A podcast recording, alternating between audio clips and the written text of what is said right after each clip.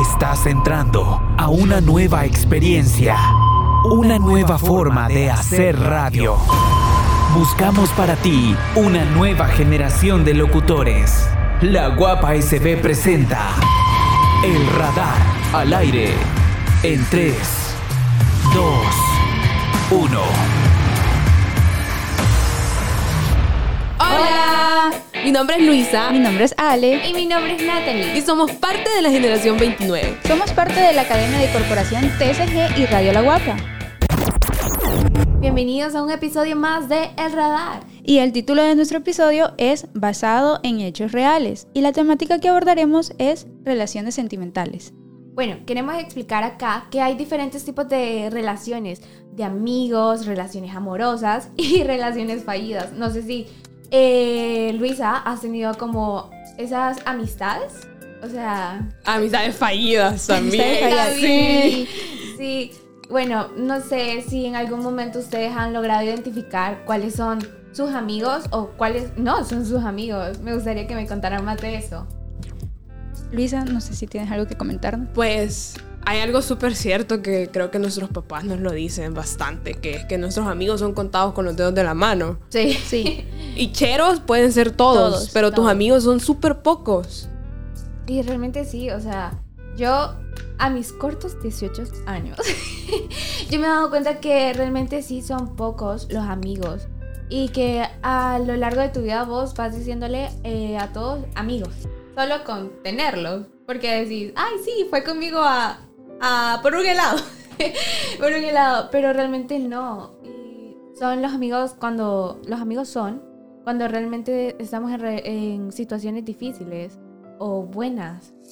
¿No creen? Sí, porque, bueno, a lo largo de nuestra vida, como tú nos decís, vamos llamando a todos amigos por la vida, que ya sean los que conocemos en el colegio, en la universidad, en el trabajo, pero cuando salimos de todas esas etapas quedan súper poquitas personas con nosotros. Entonces ahí creo que es donde nos damos cuenta de, de verdad, de verdad, el título de amigos y el título de cheros o conocidos. Sí. E incluso cuando ya vas entrando a una edad muy, les voy a poner así, la de los 20, o la crisis de los 20, este, suele pasar mucho de que perdes a tus amigos por el hecho de que este, nosotros tenemos como personas diferentes actividades personales y ahí cada uno se va integrando y ahí vamos perdiendo amigos, más sin embargo vamos conociendo a otras personas que sí pueden lograr ser nuestros amigos.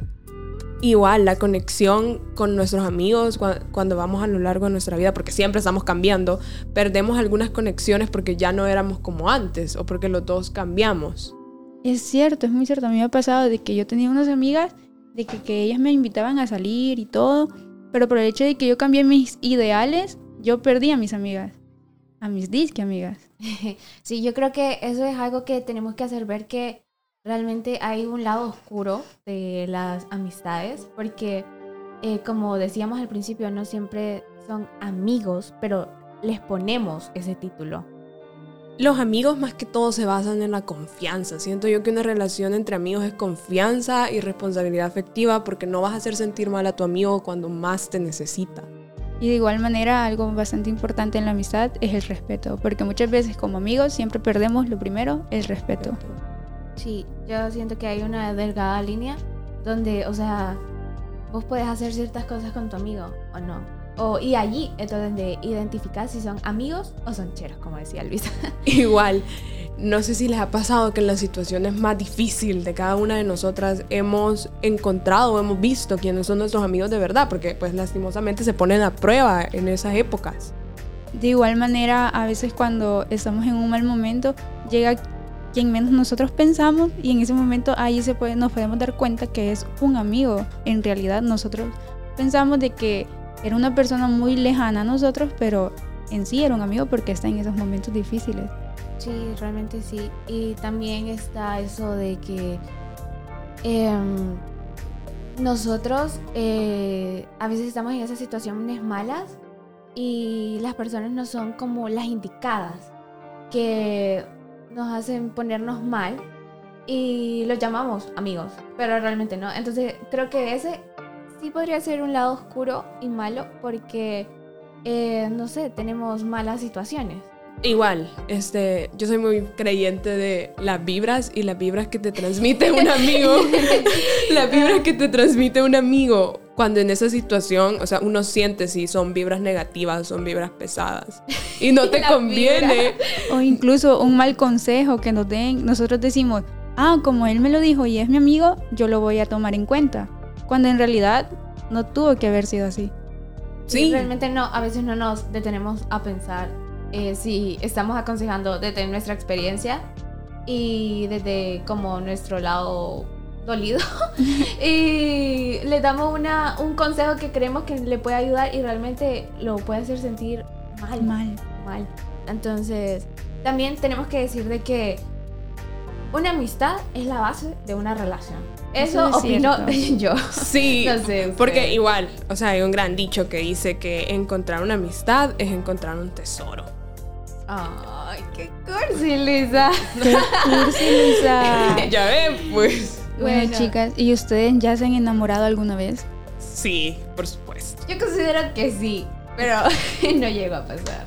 Yo me he enamorado muchas veces, más sin embargo he tenido un amor que me ha tocado. El amor. Tu primer amor. Mi primer, Tu no, primer amor. Mira, no. yo te voy, a, te voy a dar la definición de algo bastante importante y es que a veces nuestro primer novio, No es nuestro problema. este, nosotros lo considera, consideramos como nuestro primer amor cuando no es así. Nosotros a lo largo de nuestra vida vamos a conocer a diferentes personas. En mi caso, yo conocí a una persona a mis que 18 años y yo me enamoré totalmente de esa persona. Y yo duré que tres meses con esa persona, pero yo sé que él fue el amor de mi vida, el amor de mi vida. Mira, yo tengo algo y siento que a veces la gente, no sé si me lo juzga o qué, pero es algo que yo he adaptado de que es más la química que el tiempo. eso sí o es sea, cierto. vos podés conocer dos años, cuatro años, lo que vos querrás a una persona, o incluso un día, un mes, una semana. Pero la química que vos vas a tener o la conexión que vos vas a tener con esa persona va a ser completamente diferente.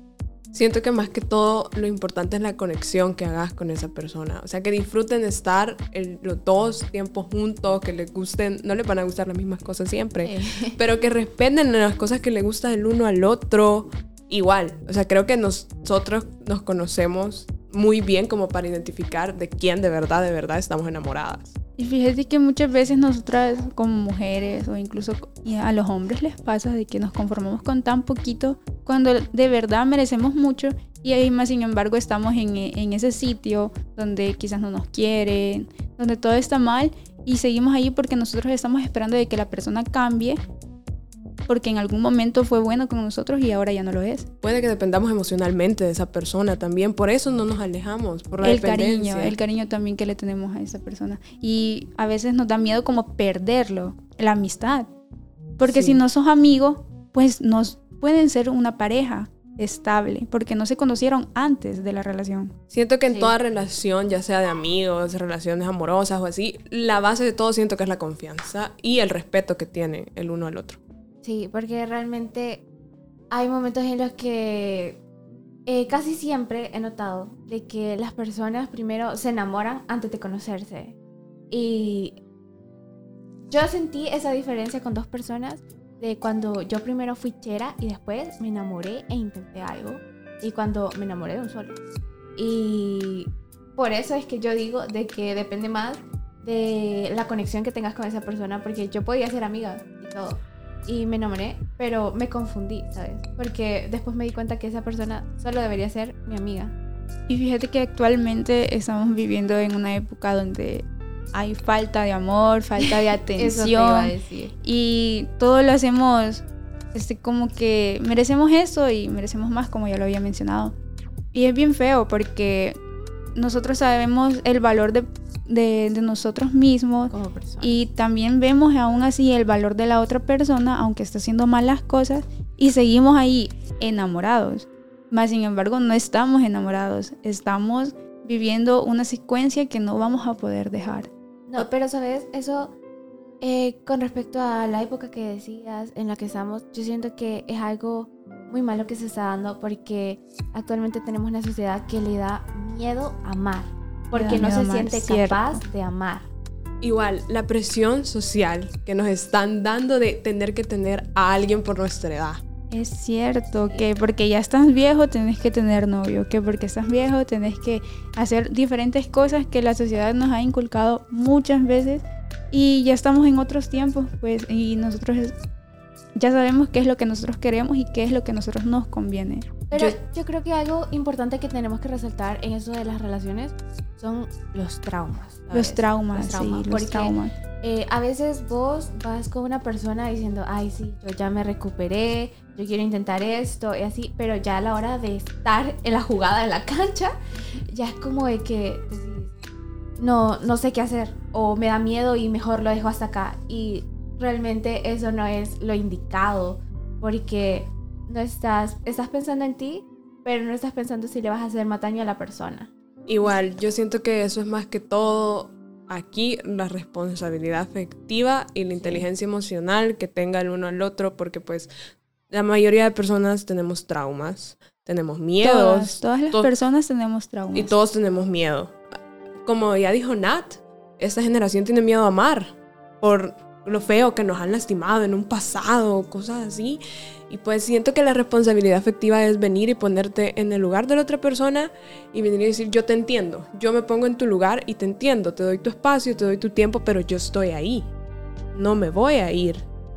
Y es que fíjate que ahora en día, es cierto, algo que tú mencionaste de los traumas, es que ahora todos tenemos traumas, ahora todos venimos con traumas en esta sociedad y muchas veces que las personas que tienen un- ego súper alto, Ay, sí.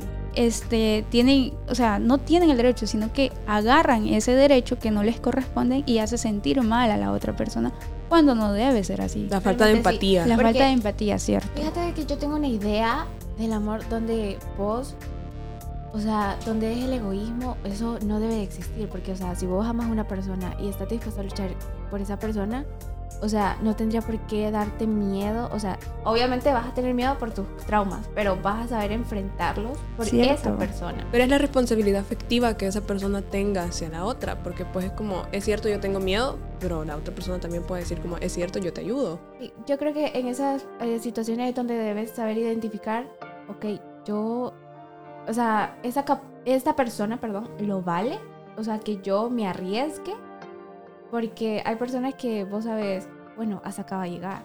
Y fíjate que, bueno, yo les voy a contar una experiencia corta. Ok. Este, yo actualmente estoy saliendo con una persona y sí, soy feliz, pero cuesta, cuesta la relación. Más sin embargo, porque eh, tenemos una diferencia de edad bastante enorme y aún así hemos estado ahí uno para el otro y no nos podemos dejar por el hecho de que hemos, nos hemos apoyado, hemos estado y todo y nos ha costado que lágrimas, decepciones, tristezas y es súper bonito ahora ver que ambos hemos crecido en la relación como personas eh, individualmente y juntos en la relación.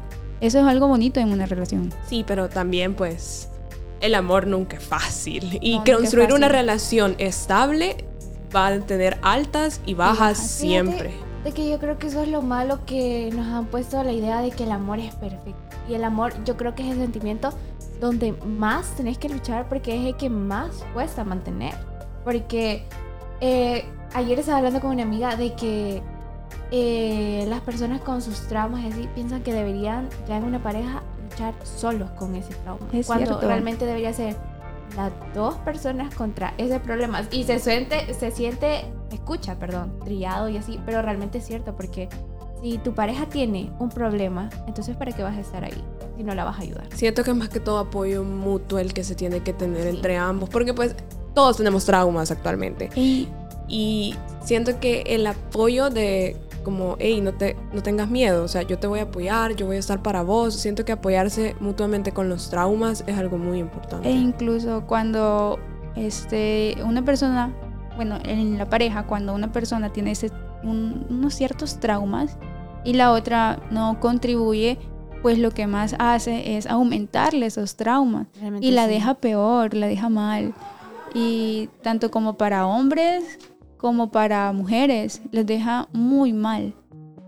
Igual la falta de empatía siento que es eso, al no entender qué está pasando. Eh, realmente la empatía, yo siento que sí es algo que debemos mantener, pero siento que más que todo en una relación algo que se debe establecer es la comunicación. La comunicación es clave. es clave. que hay- creo que esto va más que todo con los varones, ¿sabes? Porque los varones se les ha inculcado, o a los hombres, eh, eso de que tienen que ser inexpresivos, no pueden llorar. Y eso está mal porque hasta cierto punto hace que luchen más contra eso. Porque son hombres. Ese, Sí. ese estereotipo de porque son hombres, Es ustedes no terrible. pueden llorar, ustedes no pueden sentir, como que si son piedras. Y después a la hora de tener una relación, o sea, hay que sacarle las cosas a cucharadas de Sí, qué te pasa. O incluso cuando este, un hombre ha terminado una relación que le ha tocado muy fuerte, o sea, que se enamoró del chero y quiere continuar con su vida amorosa y todo, mm, después de unos años, eh, la persona, pues, el chero va a estar, bueno, no inestable, pero no va a saber cómo expresarse sentimentalmente y le va a costar y a la otra persona tal vez no lo entienda y le pueda doler, pero en ese, en ese caso siento que se necesita un poco más de paciencia. Realmente eh, te voy a contar una experiencia. Ok. que yo estaba experimentando últimamente eso, de que eh, yo trato de tener esa comunicación con la persona que me gusta, pero esa persona tiene grandes traumas y realmente le cuesta decir lo que le pasa y me he dado cuenta que a veces no es que no quiera, Es que no puede. Es tiene que no puede. tiene miedo. Le y- cuesta. o sea, para mí es bien duro porque digo, qué terrible cómo las personas, o sea, Pueden hacerle daño a otra. sí, te lo prometo, porque, o sea, a mí me da dolor porque claramente, o sea, a mí el niño me gusta, yo lo veo con ojos de amor todo y yo lo quisiera, o sea, quisiera que se viera desde mismo, porque él no se siente capaz de ser amado, no sé, entonces digo, realmente es- son de esas personas que vos les tenés que tener paciencia y hacerle ver de que son buenas personas. Siento que la salud mental en este tema es muy, Muy importante, importante. porque si vos no estás estable, no le podés ofrecer estabilidad a una persona. Si vos no tenés amor propio, no le podés ofrecer amor a la otra persona. E incluso cuando estás en una relación, tu amor propio puede crecer. Muchas personas dicen de que eh, puede ser, puede bajar tu amor propio y todo, pero este, en realidad sube. Pero es que si estás con la persona correcta, Correcta. Sí, tu sí. amor propio va Esa a es la subir. clave, esa es la clave. La persona porque- correcta, la ideal, la que llegó a vos. La que te ofrece en un estabilidad. Momento, ajá, En un momento que no sabías que iba a llegar. Sí, pero bueno, ya no sé si han tenido también relaciones fallidas. Ay, Eso es casi sí. algo. Siento que son los que más duelen. Son no sé qué piensan. Yo he llegado a esa conclusión, que son los que más duelen porque hace poco le dije a una amiga que era lo que más se idealiza, pero porque no se llegó a dar. Y es que es cierto, porque muchas veces en nuestros casi algo duele muchísimo por el hecho de que nosotros estamos pensando, eh, yo quiero ser la novia o novio de él, voy a casar con me voy a casar con él, vamos a salir y todo, y al final pues las cosas no se dan y es lo que más nos duele y lo que más nos pega. Uno idealizando, no sé si les ha pasado, pero uno idealizando el momento de cuando me pregunte cómo voy a ir vestida, que qué ¿En voy a qué decir, ser? sí, cómo me lo va a preguntar. Sí, es realmente cierto. Son cosas muy difíciles porque, como mencionaba, es algo que la persona idealiza y creo que más que una relación es más dolorosa una relación fallida porque llegas a conocer a la persona y decir, realmente quiero eso con esa persona y capaz tú sos, o sea, tú sos capaz de luchar por esa persona y así, pero esa persona quizás no quiere. Y es lo feo de que les digo de las relaciones, va, de que tenemos que tener esa comunicación porque si tú no le decís a la persona lo que querés, esa persona no va a saber lo que quiere o hasta dónde quieren llegar o así. Entonces, una persona va a estar pues esperanzada que van a tener una relación, que se van a casar, que van a tener perritos y todo, pero la otra quizás no. Yo siento que más que todo con las relaciones fallidas, siempre hay que uno de los dos rompe la conexión que había. O sea, pero por el mismo miedo de que yo ya no quiero estar acá y comienza a romper la relación y la conexión que había entre los dos. Como cuando se empieza a alejar, a actuar diferente, distinto. O Y- te habla diferente también. Y te Lo- trata. Lo malo es que en esas situaciones muchas veces tienen miedo de soltar. Entonces siguen y dicen hasta que se, se muera esto, este vínculo. Y realmente para la persona es peor porque quizás está más enamorada o está simplemente poniéndose mal, pero no es que termine en eso. Pero es que soltar, esa palabrita cabal, soltar no es tan fácil porque a veces nos apegamos, nos aferramos tanto a algo que soltar algo nos cuesta muchísimo. Bueno, en lo personal, contando una anécdota así, a mí me costó soltar mucho mi primera relación formal, me costó soltar mucho a la persona. Y soltar no es algo tan así de la noche a la mañana de, ay, sí, ahorita te suelto. O sea, no, eso es casi que imposible. un proceso, es un que en esa proceso. situación tú tuviste una relación. Es o sea, cierto, conociste a esa conociste una persona. Entonces, no fue un casi algo. Ajá. Porque, mira, te cuento. Yo estuve eh, con mi último casi algo como por cinco meses. Y fue bien feo para mí porque yo decía, ay, vamos para algo. Yo sé que sí. Y cabal un día lo vi y todo estaba bien. Pero dije como que le ha pasado algo. Le ha pasado algo. Y seguimos así, que Dos, tres semanas. Y fue bien doloroso porque fue en Año Nuevo. Pero ay, ay, no. no. sí, la verdad, o sea, fue bien feo, pero realmente sí admiro de que por lo menos me dijo hasta acá. La comunicación que tuvo. Sí. O sea, es duro, porque Sí, claro. es duro de, de aceptar, pero es lo más sano y lo mejor para la persona, a- a- aunque le duela y todo, pero es peor seguir en una mentira. Estar ilusionándote. Sí. Y fíjate que hay casos donde los casi algo este, empiezan como que sí, que tengamos una relación y te lo venden con la palabra que va a ser lo mejor del mundo y al final no lo es. No sé si les ha pasado. Ay, las falsas Las ilusiones. falsas ilusiones. Y eso cuenta como relación fallida porque les voy a contar una mini anécdota, ¿verdad? También. De que yo tuve una, un casi algo. Este, duramos como seis meses o por ahí, cinco o seis meses. Y todo fue súper rápido. Todo fue súper rápido. Yo me quedé, esta conexión es tan bonita que yo quiero estar con él. Y al final fue como que yo no quiero estar contigo, me dijo así. Yo no te quiero para esto, para... Yo solo quiero estar con vos porque me llenas un vacío. Y fue súper... Te lo dijo así. Sí, así. Justo Ay, así. no. Y, o sea, me quedé mal, mal, mal, Sí. mal, súper mal. Y fue una relación... Fueron palabras bueno, muy fuertes. Fue algo, una relación fallida, totalmente fallida. Y la verdad es que muchas veces cuando estamos en esa situación, das las gracias que te haya pasado eso porque abrís los ojos en cierta manera. Realmente sí, porque, bueno, es lo que decía Lu, que tenemos que tener esa responsabilidad efectiva junto a la comunicación, porque dos personas se conocen, pero hay que establecer desde un momento qué vamos a hacer. Los y, no límites. porque, y no porque seamos insistentes, porque queremos una relación ya, no, sino para saber, ok, voy a llegar hasta este límite con esa persona. Esa persona es mi amiga, esa persona es mi novio, eh, lo que sea. Y- Pero saber que de ahí no va a pasar y no ilusionándote más. Y es Sí. que los límites son bastante fundamentales tanto en amistades, en relaciones amorosas, en, En relaciones relaciones fallidas. Límites y respeto Sí. más que todo, porque es que eso también es una cuestión de respeto propio, los límites, porque es como si yo paso esta línea, yo sé que me voy a lastimar.